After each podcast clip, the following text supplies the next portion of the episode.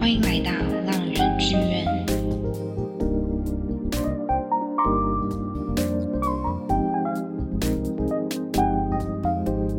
欢迎收听浪人剧院，我是主持人 Boomy。大家不知道最近过得好不好？其实今天是我第一次在节目开播以来，在这个下午的时段录音。那其实我下午的时候，通常精神状态是有点就比较颓废一点的，因为其实以往在前几集都是在午夜时分的时候录音，然后那时候的话就是蛮亢奋的。可是现在其实现在这个下午的时段，我现在是内心一个很平静的状态。那我觉得在这个平静的状态，更可以来和大家聊一下，就是我今天想要和大家聊的主题。那大家看就是。嗯，Podcast 上面的 title 那个标题，应该可以知道，我今天就是要来聊关于我做的壁纸音乐专辑的一些过程。那其实最近在忙的事情呢，就是关于这个壁纸，因为我本人就是上回有提过，说我现在就是世新大学的大四生，然后即将在就是这个月发表我的毕业的制作。那我是属于广电系的，所以我的毕业制作呢，就是做音乐专辑。那做音乐专辑对我来说是一件非常恐惧，然后是一件责任很大的事情。那现在说一下为什么好了，因为我我记得应该。其实有点好笑，因为我为什么要做音乐专辑呢？基本上我就是像就是做广播啊，做 podcast 很在行的人。我没有说我做很厉害，就是对我来说这件事情会是比较容易上手，然后我也可以自认为可以做得好的。可是做音乐专辑完全不是。但我记得当时我一个团员，就是我的朋友，就跟我说：“哎，可是你不做音乐专辑，你以后……”你觉得你还有机会发表自己的作品吗？你觉得你这辈子还有可能在做专辑吗？哇！我那时候听到这句话，我整个被重击。我就想说，Oh my God！就是我现在就在这个青春年华的二十几岁，然后我还不做这件事情，我以后就是我搞不好就也不是做媒体相关，也不是做音乐相关，我可能真的就不会接触到做专辑，可能就顶多就是在 YouTube 上面就是。发发自己歌曲或节省上面，感觉就会结束，也不会真的去到一个嗯很标准的专辑流程去做专辑这样子。然后我就被他这个话激到之后，我就觉得我就拍桌说好，那我就是来做音乐专辑。于是我就在我们系上大三的时候，我就修就是做音乐专辑的课，然后大四就可以顺利制作嘛。那其实要聊这个专辑呢，就是要整个。聊的话其实很复杂，我就直接用时间轴来和大家分享好了。那先说我本人的一些学习音乐的历程。我是在国小的时候就对钢琴非常有兴趣，就是我很想弹钢琴，所以我小时候就学了钢琴。那小学学钢琴，国中学长笛，就是管乐类的，然后。在高中的时候是几乎停摆，就是偶尔会去吹吹长笛，然后弹弹钢琴这样子而已。然后至于到大学的时候，我就才开始学习流行音乐，就是才开始练吉他，加入吉他社这样子。那也就是说，我在大学之前其实都是看五线谱，然后练古典音乐，就是可能真的很偶尔才会可能吹一下韩剧的歌啊什么什么之类。大一开始之后，我才。接触到流行音乐，然后接触到更多像独立音乐啊这些之类的东西。我在吉他社的时候，其实我是一个超级边缘的人，就是 因为好笑，因为我其实，在吉他社的时候，就是你知道，就是跟学长学习嘛，然后其实就这样就没了。就是只有在跟学长学习的时候才会去碰吉他，然后也没有特别积极参与过什么样的表演。我记得好像啊，好像有一次是有参加过，呃，应该不是说参加，好像有一次是就是因为吉他社要上台演出，你要先甄选嘛。那我记得那时候甄选就失败，因为那时候大家太多人唱跟我们唱同一首歌，然后反正我就被刷掉。然后那时候就觉得啊，有点小阴影什么什么之类的，对，然后就这样没了。然后是一直到大。三的时候才确定说要做音乐专辑，然后在做音乐专辑的时候，其实我在大学学习吉他的时间实在是非常的少，就是可能大一、大二就是还会去吉他社跟学长学学，但其实这里面有多认真，然后自己不会弹一些什么厉害歌，就那时候就顶多弹什么，就是就是很简单的歌，像什么拥抱啊，什么大家可以想象的那些什么手大手拉小手啊，什么之类的那种超级简单的中文歌。我那时候学习吉他历程真的就只有这样子而已，所以说其实等于说我在做音乐专辑之前，我在音乐上的表演经验跟学习经验，嗯，我就说以流行歌来说的话是非常低的，就是我基本上算是没有什么触角去碰到这些东西，就可能就是碰一下而已，可是也没有到真的深入去了解。然后就是在升大四的暑假，我才真的就是你知道硬起来，赶快来学习。因为想说哇，完蛋了，要做专辑，我我还是那个创作者之一，也就是我要来写歌，就是写歌就其实包含词曲这样子。然后因为我们那时候创作团队就是总共是四个人，然后我就负责两首歌曲。因为你就想到就是要做两首歌，诶 o h my god！我真的之前的经验完全就是几乎是零啊，就只会。就是吉他随便弹一些，就是完全不重要的东西，然后甚至表演经验还超级不足。可是我就这样去做。那我可以跟大家分享的是，就是我在自己关于啊创作歌曲跟写歌，从词曲然后再到演唱的一些过程。那我今天的角度，大家刚那大家刚应该有提到我的前面的学习经验大概是这么糟，我这么粗浅的人，然后自己我应该可以算是。大部分算是自学，然后去学就是写歌这件事情是怎么样的。那我先来简短跟大家介绍我们就是制作这张专辑的名称，它的名称叫做《海到不了的地方》。那它其实是一个以城市为主题的一张专辑，就是呃记录一些在城市中所会就是散发出来的声音跟正在发生的事情。那我们就是希望就透过这个城市的概念，把东西容纳到我们的歌曲。那我当初呢，就是因为我们就定了这个 concept，所以我的 topic 就非常明显，我就是要写跟城市有关的歌。那我第一首写的歌曲呢，叫做《未接来电》，就是在说我想你。OK，歌名非常的长。那其实这个 concept 这个概念是来自于我看了一部日剧，它叫做《喜剧开场》，然后它就是在里面有个桥段，就是。嗯，主角他跟他的哥哥之间的感情其实是有一个很大的缝隙需要去跨越的。嗯，他们直接身旁的有人就嗯跟他们说，其实也许你可以打电话看看呐。然后就提到这一句台词说：“哎，其实未接来电就是在说我想你，所以其实你可以尝试的勇敢的去就是。”拨打电话看看，就是即使对方可能不会接，或者是怎么样之类，但是你有做这个尝试，也许会有迎来好的结果。那当然，在剧情面就是迎来好的结果嘛。那我那时候就看到那句话，我就觉得哇，很有感触诶。然后，所以我就是以这个概念，然后下去写这首歌。应该说，我的自己在创作习惯是我很喜欢把自己容纳在里面，因为像以往大家听我。就是聊聊歌曲的时候，你们都知道我真的很爱带入我自己的生命经验啊。就是在歌曲里面的时候，我都会说啊，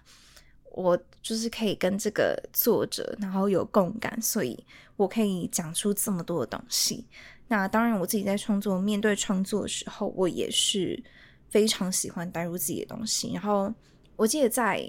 一堂就是我大学的小说课里面。然后他就有提到说，其实大部分 fiction 就是小说在创作的时候。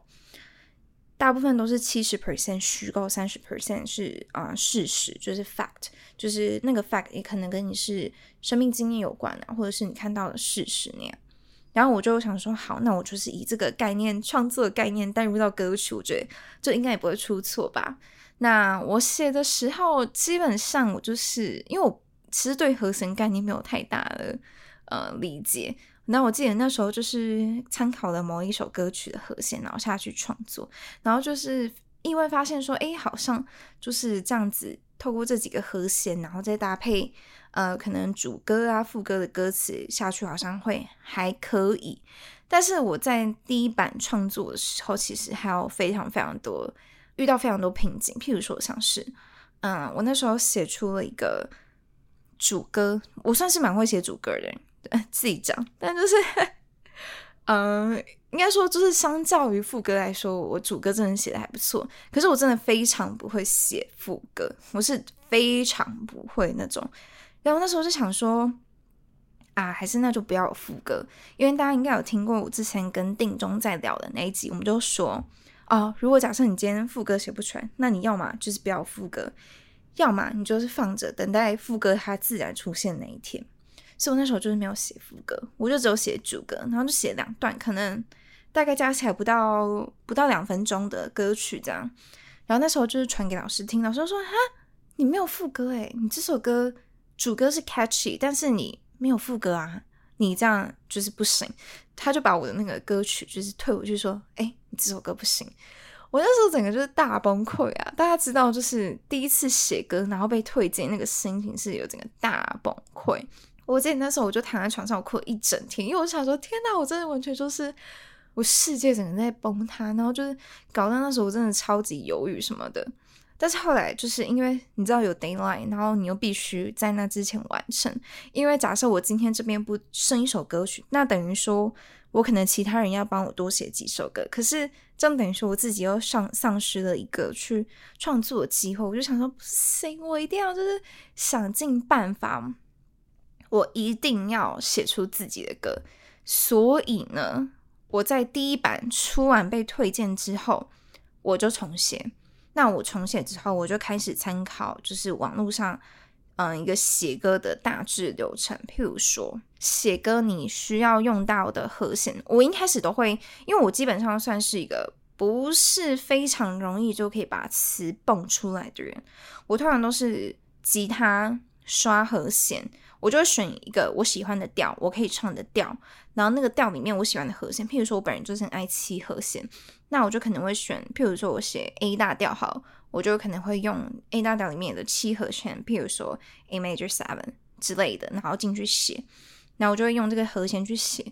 就会找一个比较适合自己的和弦级数，比如说一四二五啊。就是二五一呀之类的，然后就找出来之后，然后就开始刷刷刷。因为我就说我不是非常会写词的人，所以一开始就会哼嗯啊啊，就是譬如说当当当当当当，就这样哼哼哼哼，然后哼哼就觉得哦，OK，这个 hook 这个这个旋律线还不错，或是这个好像可以拿来当 hook，然后就把它写下来。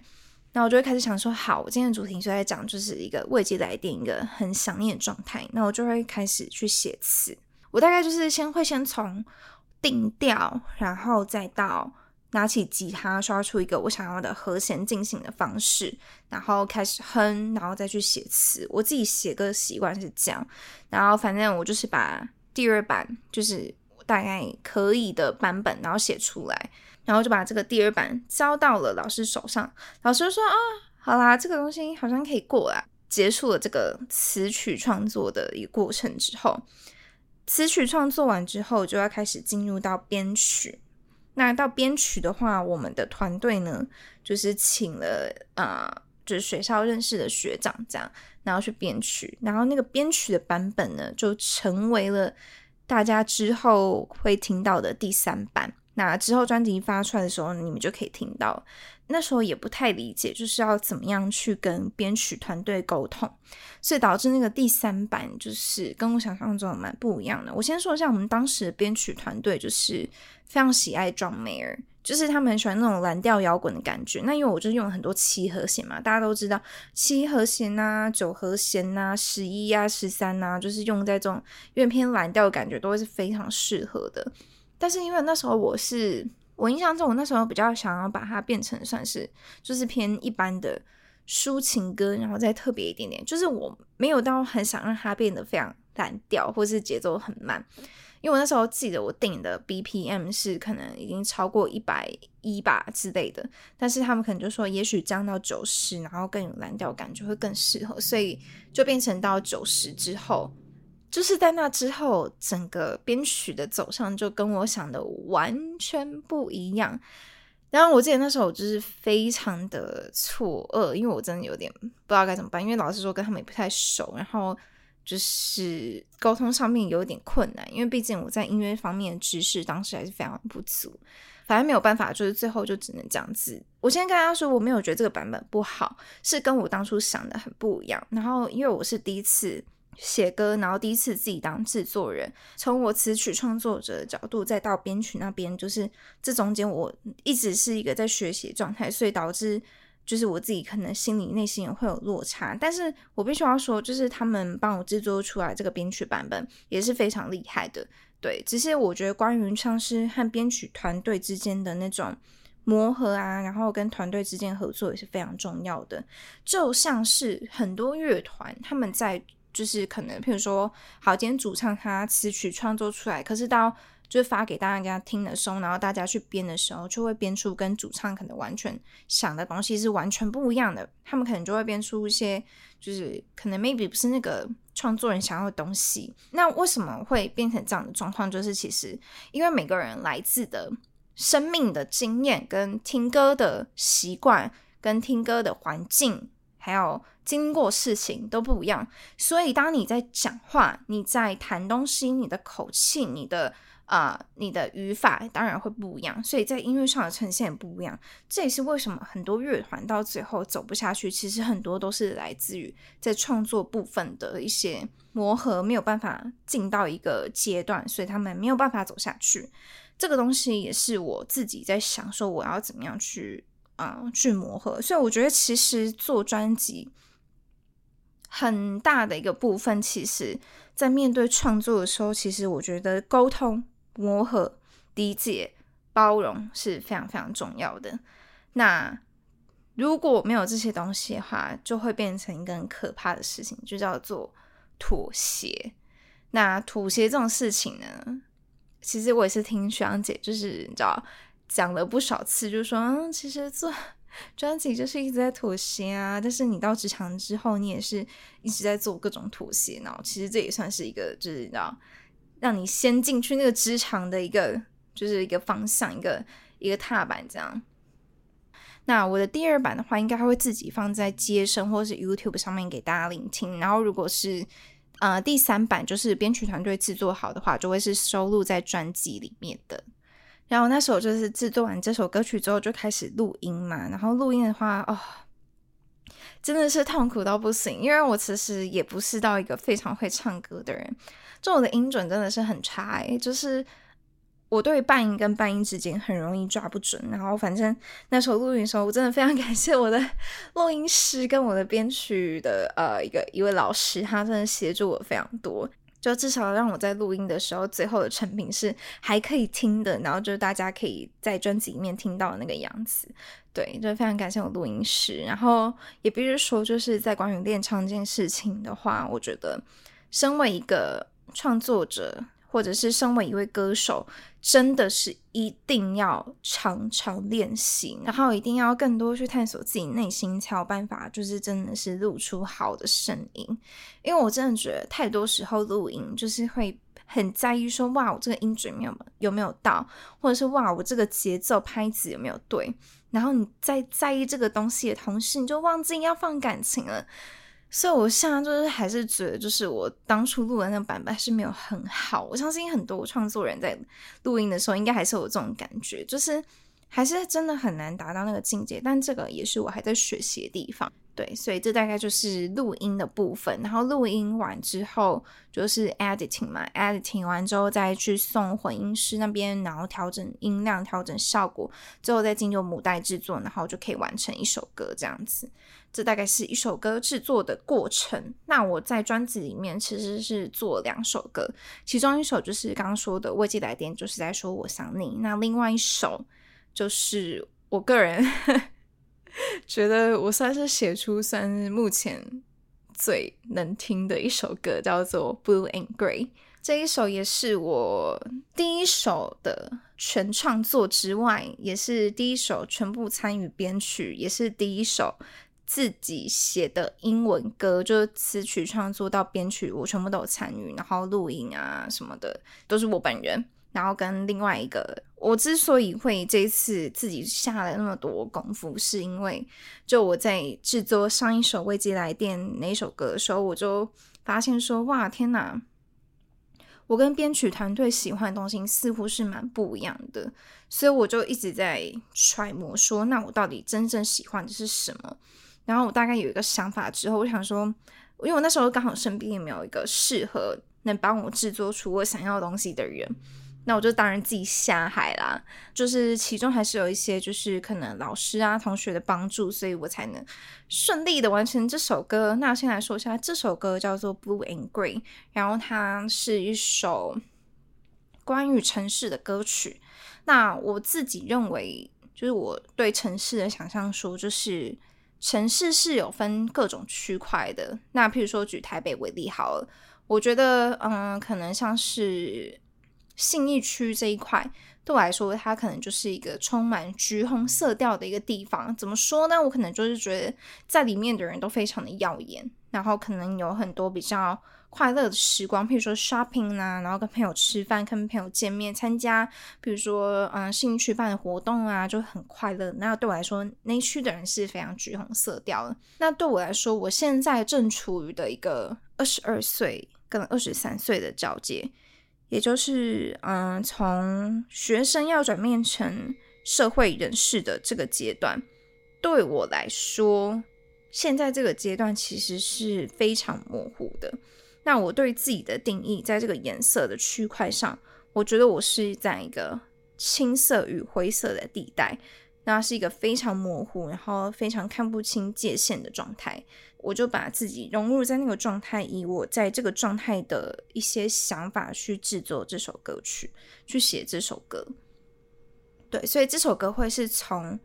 我在那个区块的角度上去写，就是我那个视角去写的。那其实我觉得我这个视角也是非常多人现在正在遇到的问题。不管你现在是跟我一样，就是要变成社会人士，还是其实你现在就是在一个低潮的阶段，或是对眼前还是有很多人生有很多迷茫阶段，我觉得这首歌你应该都可以找到一点自己的影子。那我当时就有了这个想法去写这首歌的时候，我就觉得说，嗯，我就觉得这样子的状态好像我没有办法用中文去表示，因为我觉得中文对我来说比较隐晦一点。我自己在写中文词的时候，我也会比较困难一些。那再加上我真的唱中文歌没有很好听，我真的是啊，就是因为我其实平常习惯就是听英文歌，然后我也喜欢唱中文歌，但是我就发现，天哪，我唱中文歌真难听，就是没有那种 quick 考。譬如说像伍佰的歌曲好了，或者是譬如说像啊魏如萱啊，或者是我不知道，现在很多女歌手嘛，她们那些唱出来的歌曲。就是中文歌的话，我觉得她们都唱的好好听，但是我自己下去唱的时候，就觉得天哪，就是我很想叫我闭嘴，我就觉得我唱的真是不好听，所以我就想说，哇，那好，那不然写英文歌好了。毕竟我平常就是在听一些就是各种摇滚啊、indie pop 啊，然后就是都在听国外的英文歌曲，或者是反正就很多。然后我就觉得，好，那我还是唱英文歌比较适合一点，这是其中一个原因。但另外一个原因就是可能。另外一个原因是，其实是跟我外公相关，就是他在去年的时候过世，然后我大概在国三的时候，曾经在他面前就是唱了英文歌，我那时候是唱那个 Santa Tell Me，对，Ariana Grande 的 Santa Tell Me，然后我就是在他面前唱那首歌，然后那时候就获得蛮多的好评的，然后外公也说，哇，就是。呃，很棒诶，就是以后也可以继续写，就是以后可以继续唱英文歌啊，什么什么的。因为那时候正值刚好面对到外公离世的这件事情，我就想说，好，那就写英文歌。反正我也比较适合唱英文歌，之外，我也觉得好像可以不用用那么隐晦的方式，就可以直接表达我想要的东西。所以我就写了英文歌，然后就这样子产出来了。其实写这首歌的时候还蛮奇妙的，因为我那时候好像哦，我好像是其实是写了两个版本，然后那两个版本的歌曲都是就是碎片式的，就可能是这边是主歌，然后那边是副歌这样。然后那时候老师就建议说，不然你把它两个合起来看看，然后才把它合起来，然后就变成就是今天这首歌。那这首歌真的是我自己是蛮喜欢的，因为那时候写这首歌的主歌的时候，我就觉得诶，好像蛮容易。可是小福哥就觉得哇，好像都不起来。是后来有一天跟我朋友就是在新义区流浪的时候，就去那个喝酒啊什么的，然后我就突然想到哒哒哒哒哒哒哒哒哒哒，突然说 Oh my god，就是这个 hook 好像。还不错，我就把它录起来，就是用手机备忘录录起来，然后回家就是听一下啊，哦，那时候录了这个东西，然后就吉他刷一刷，就哦，OK，东西就出来了，把它这样拼拼凑凑，然后整合成一首歌。所以我觉得，其实，在写歌的时候，你不用硬写，真拜托大家写歌绝对不要硬写。你我觉得用拼贴的方式其实没有什么不好的，只是就是要去找出一个是适合这首歌的方式。反正 anyway，我就把这首歌写出来。然后我记得，就是我之前就是 在跟定中的聊天过程中，我就说，哦，现在好像很多人都是就是很喜欢写那种很重的词啊，但其实就是可能音乐上面是比较轻飘、比较轻快的，但是其实那个词都是意义非常深的。这样，没错，我这首歌也是，对 我这首歌也是，就是你可以看到我的歌曲其实很轻快，但其实这首歌是一个很模糊，然后它其实是一个蛮。悲伤、蛮忧郁的一个状态去写出来的。虽然说我的旋律就是哒啦哒哒哒啦哒哒啦哒哒哒，就是很轻快，然后也是比较偏 indie rock、indie pop 的那种曲风，甚至是 BPM 还是到一百二之类，反正就是很快啊。然后我就觉得，就是用这种方式去表达的话，好像也比较好一点，因为我真的也觉得像是这种。比较偏沉重的主题，也不需要用太沉重的方式或沉重的音乐或沉重的歌词去表达。我反而是想说，可以用一点比较轻快、欢乐的那种东西去带出这件事情。但是大家有没有发现的话，就是掌握在你们听者的手里了。然后，反正这首歌写完之后，词曲的时候，其实就获得老师蛮大肯定，因为毕竟这也是我到。第二三首的创作，然后大家都说哦，好像可以用哦，然后我就就是自己弹吉他，然后自己跟老师就一起讨论编曲，然后然后最后录音，然后到混音到母带这样子，然后这首歌的话算是比较顺利，因为已经毕竟是第二次尝试，所以基本上这首歌制作的过程算是比较还 OK 一点，但是我必须说，就是制作音乐真的都是辛苦到不行。我真的觉得大家不要觉得就是大家写歌都是信手拈来还是怎么样。其实我觉得写歌这件事情本身除了是快乐之外，它其实是掺杂非常多呃赤裸跟非常多一些不想被表露的一些东西。因为譬如说，我像我自己面对创作的时候，我觉得我其实好像有讲过嘛，就是我在 IG 上分享说，我其实不太喜欢跟别人一起太认真的听歌，原因就是因为我觉得。听什么歌就代表说可以透露说你在想什么之外，就会可以让那个人更了解到你内心深处。那我觉得那会是一个非常恐怖的事情，好像说你其实会被这个人看透的感觉。所以我那时候才在 IG 上面讲说，我其实不太喜欢跟别人太深入的去听歌，太深入的去交流歌单，那样会是对我来说是一件蛮恐怖的事情。那当然，面对到创作的时候，你就必须要更赤裸，因为音乐是有感知的嘛，所以你必须要用你身上所有的感知去创作。这是我对创作的想法，不代表所有人哦。就是创作是没有一定的标准，但我自己面对创作，我是非常赤裸去面对。其实这两首歌，我觉得我都 算是蛮赤裸去写的。就像《未经来电》那个歌词，你们自己去看好了。那个歌词其实 超级赤裸的。我那时候为了那个押韵还想了超级久，就是因为我一直不太想承认，就是应该说我过往都不太想承认我自己有很失败的感情经验。然后在那段感情经验里面，就是电话是影响到我非常大的一个点。我就把那个点拿出来创作。那当然必须说，《未接来电》这首歌，它不只限于爱情，那甚至是其实在日剧里面那部喜剧开场里面，它是指亲情。我在歌词上写的会比较是偏爱情，但是我觉得也不全然是。就我事后看，我觉得其实你包含带入各种关系，譬如说，呃，亲情、友情啊，然后爱情啊，其实都是可以通的。只是我在当初最一开始写的时候，我是。用比较，嗯，在感情上受伤害的人去写的，其实要面对那样受伤的自己，我觉得是蛮困难的。而且你甚至要把它写成一首歌，代表说你要去挖掘那一段时间的那种各种回忆跟各种滋味，才能写好嘛。那反正我那段时间呢，就是真的是很痛苦的去挖自己东西，然后才把词曲真的完成。包含 Blue and Gray，其实也是，就是我要去承认说我自己其实，在社会最黑暗的层面，然后。很痛苦的一个状态，然后我不想变成是无病呻吟，所以我其实用了很多就是各种方式，譬如说像是我用比较轻快一点旋律，然后去跟大家诉说我现在这一代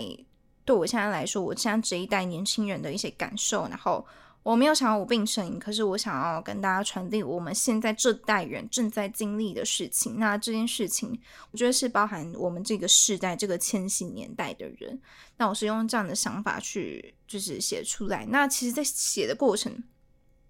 那当然在写的过程中，我是非常深入的去挖我自己的内心，因为其实。大家可能真的会觉得，啊，那些歌词那个旋律很轻快，真的没有办法可以完全感受到。但是其实大家可以回头看我的主歌的词，其实还蛮，就是嗯，就是我相信你们一定可以了解啦。对，就是我好像写什么，Let all the tears fall down the grave，就是让所有的眼泪深入到坟墓里。你懂吗？就是这种歌词其实非常的恐怖，但是我唱的就是很轻快旋律，所以我那时候也是非常深入挖自己。所以如果大家问我说，就是如果你是创作者，你你要面对创作的话，我觉得你不管是词还是曲，好了，我觉得首先要做的事情，确定主题之后，你就是要非常赤裸的展开面对你自己的内心，你才会写出是一首。你自己会满意的歌，我说是你自己会满意哦，就是别人会不会满意，你不要管，就是你自己会觉得哦，对，这就是我想要传达的，才不会比较像是那种就是很表面的东西。我真的好讨厌表面的东西哦，就是我很讨厌那种就是写一些什么就是没有用的一些小情小爱的歌词。那我自己会是喜欢看到那种很深入的歌词，或是轻描淡写但其实寓意很深的歌词。我相信现在我在发了，我的老听众应该很知道，我就是喜欢这种寓意很深的歌词，所以我想你们应该可以理解我创作的这个方向。那我就是大概用这种方向去想办法去写出属于自己的东西。所以基本上这两首歌，我觉得我都算是宝贝的。然后如果你问我说创作的话，就是首要的事情，我觉得就是像我刚刚讲的，就是你要先去深入你的内心，才可以写出一首你自己会满意的作品。然后再来就是，我觉得灵感啦，灵感这种东西，我觉得要去找。你不要就是就好像过着一成不变生活，然后就期许自己会写出什么伟大的东西，不会。你要自己去找灵感。嗯，你可以想办法去跳脱自己的舒适圈啊。譬如说，像我那时候，好像就是开始渐渐去认识不同人，然后，然后就从某些跟别人相处的时刻里，就会渐渐找到。我想要的状态，或是看到我想要，或是跟他相处，我可以感受到我对创作的一些灵感，然后我就会可能把这个东西去放入到创作里，或是我觉得应该说创作者就是要多体验生活了，就是你们要比一般人还要更要去有更多的感受，你才会有办法更深入的在创作里。我会觉得那样创作出来的东西是你们自己会满意的，而且你们也会。更可以感受到生命的各种不同的面相，不一定是美好的，但是至少会是你在那个过程可以截取的一个最好的碎片。我觉得首先写歌的话，就是大家一定要具备能力，一定是乐理能力还是要有。你一定要知道你现在在用的是什么调跟是什么和弦，然后那些东西的话，我觉得是非常非常重要的基本。所以如果你问我说写歌要不要会音乐，我还是会回答你说会要。你必须要懂一些基本的常识，你才可以创作。再来是写词，或者是整个曲的结构，我觉得就不一定要去 follow 之前别人所有的那些。公式，我觉得可以创作出属于自己的东西，但是乐理能力一定是要有的。没有乐理能力的话，写出来的歌会非常的恐怖，就像我之前第一版写的那样，就整个是恐怖到不行，被推荐，然后自己还在那边忧郁。对，所以不要不要，大家就是如果听到这边你想创作的话，你一定要先学习一般的乐理能力，然后再去创作。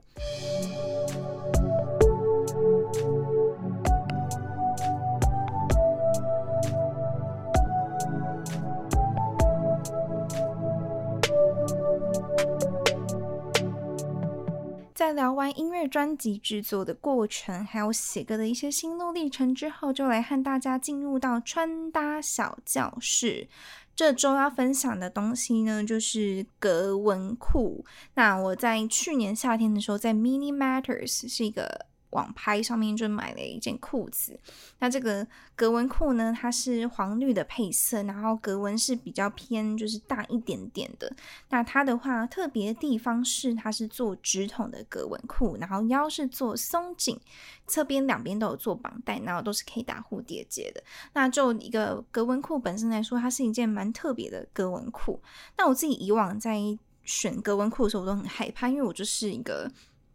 算是偏梨形身材的人，所以我穿格纹裤的话，如果是一般的那种比较偏小格纹的格子裤或者是格纹裤的话，我一定就是你知道看起来超可怕，就会看起来超胖，而且很多格纹裤就是会做那种就比较偏 skinny 的，或者是偏那种嗯锥形裤啊或九分裤那样，我完全都不适合。所以我那时候刚好就在 Mini Matters 上面看到这一款格纹裤，就立刻把它买下来。那当然，实际上穿起来感觉也是非常不错。那它是比较偏薄一点的材质，所以它穿起来在夏天的话也不会太热。那上衣的搭配的话是，就是他们也是去年的产品。那它的话就是不只是一件白色 T 恤，它的袖手袖那边呢，它是做透肤的那种材质，就比较偏凉感一点。所以如果像夏天一样，你跟我一样不是很喜欢露手臂的话，你就可以穿这件，因为它就是在手袖那边，它是做透肤的，就会比较透气一点。那其实就会有点类似像无袖的效果。然后它的话，嗯，胸前的话，就是在啊我们圆领的肩线的中间，它有做两条直线。那这两条直线就可以让整体的比例看起来是更修饰的，因为像一般棉 T 的话。如果没有这两条线的话，那个版型看起来就是你整个人，因为它它是白色的关系，所以看起来整个人就是比较没有线条感。可是用这两条中线去做代入的话，它就会更有线条感。所以我个人自己是非常喜欢这件衣服的，而且我觉得它棉的材质做的蛮好的，就激推到不行。那这一套的话，其实也是他们在去年的产品的 model 上面的穿搭，我是直接一套买下来，我觉得穿起来极好看。那就是这个格纹裤的话，除了搭配这样子的穿搭之外，就是一般的 T 恤配格纹裤之外。它当然还有别的穿搭，就是像我的话，就是会再搭一件背心。那这个背心的话，它是比它是偏棉的材质，然后就是最近不是都很流行那种背心，它是前面可以做大蝴蝶结的嘛。然后我的话，这件也是。那它的话，侧摆的话，还要做一个圆弧的开叉。那这个背心的话，是偏棉质材质的话，其实它也不会到非常热，因为它就薄薄的一层。那背心的话，就是当一个装饰，觉得可能说觉得哎白 T。格纹裤有点无聊的话，你就可以搭这个背心做出层次。背心的品牌的话是 A c a s o p o 的。那这个背心的话，我真的是蛮推荐的。我是买米色，因为我觉得米色的话，在夏天呐、春天呐，甚至到秋天都非常的百搭。然后配上这种简单的白 T 的话，我觉得就会很适合。那可以让整体穿搭就是也是蛮有层次的。那至于耳环的话，我是戴了一个就是有点像是云朵感觉的耳环，然后它是 Gladys 的。它也是一个在嗯网络上非常红的一个饰品的品牌。那我之前是在它的南溪嗯星光南溪的门市上面买的。我觉得这个。耳环的话，它虽然说啦，就是有一点重，可是我觉得它戴起来真的好好看哦。而且呢，我是买那个米色配白色，就是它左右颜色是不对称的，然后你可以自己就是做一个搭配。然后像你看，我整体的穿搭就会偏大地色系的感觉。可是大地色系真的很容易无聊，而且大家都在穿，所以我就会特别怎么样，特别在裤子上面做一个亮点。那一样就回到我最喜欢的穿搭方式，就是我喜欢搭一些抢眼单品，再搭一些素素跟一些比较细节满分的单品去做搭配。所以像这种格纹裤，我觉得大家也不用觉得说哇，好像看起来很恐怖啊，就是好像很不实穿，好像买了之后穿几次就没，或是好像只能像 model 那样穿。其实没有没有没有，绝对没有这件事情的。格纹裤这种比较抢眼单品啊，或是比较亮色系的裤子或裙子，其实你就是配。简单有点细节感的上衣，就可以做搭配了。那当然就是像这种比较抢眼的单品，你就是不能再用太抢眼的颜色去穿搭，你就可能要做一个呃比较。饱和度比较低的颜色去跟它衬，像我在耳环上面就会搭像这种不对称的感觉啊，然后就是你又可以发现到一些细节。那整体穿搭虽然说是以大地色系为主，但同时在裤子上会做一些黄绿的亮点。那我觉得像是格纹裤啊，或者是背心这种搭配，大家也可以学起来，因为这个话真的是受用无穷，而且就是可以变出非常非常多的那种不同的穿搭风格。然后重点是什么？他们一年四季都。不能穿，而且它比较没有什么就是快时尚的问题，所以我觉得就是非常推荐给大家啦。好的，那节目大致上就到这边了。最后我要来宣传一下我的必制的专辑的资讯，就是我上回有提到说，我们五月十八到五月二十一在华山会有展览嘛，那我出没时间就会是在五月十八和五月十九的下午以及晚上。那如果大家就是有空到华山走走的话，也不妨来看一下我们的展览。然后我的专辑的名称叫做《海到不了的地方》，所以如果你在那边看到一张专辑上面写“海到不了的地方”，然后翻开里面又看到哎，怎么有未接来电？就是在我说我想你这首歌，还有 Blue and Green 的话，没错。那就是我的专辑了。然后，如果你有遇到我，话，你有认出来我，话也欢迎大家跟我就是聊聊天，一起交流一下。好的，以上就是我今天的分享。喜欢的话也别忘记到 Apple Podcast 上面给我五颗星好评，并留下你今天对这一集的一些想法。那如果你还有余裕的话，也欢迎大家可以在资讯栏找到抖内我的链接。因为毕竟做 podcast 节目也是不太容易，所以如果大家就是有一些闲钱啊，或者是你想支持我的话，也欢迎大家就是使用那个抖内链接支持我，就请我喝一杯咖啡或喝一杯奶茶，非常感恩大家啦。那如果喜欢就喜欢，不喜欢我也 I don't care，拜拜。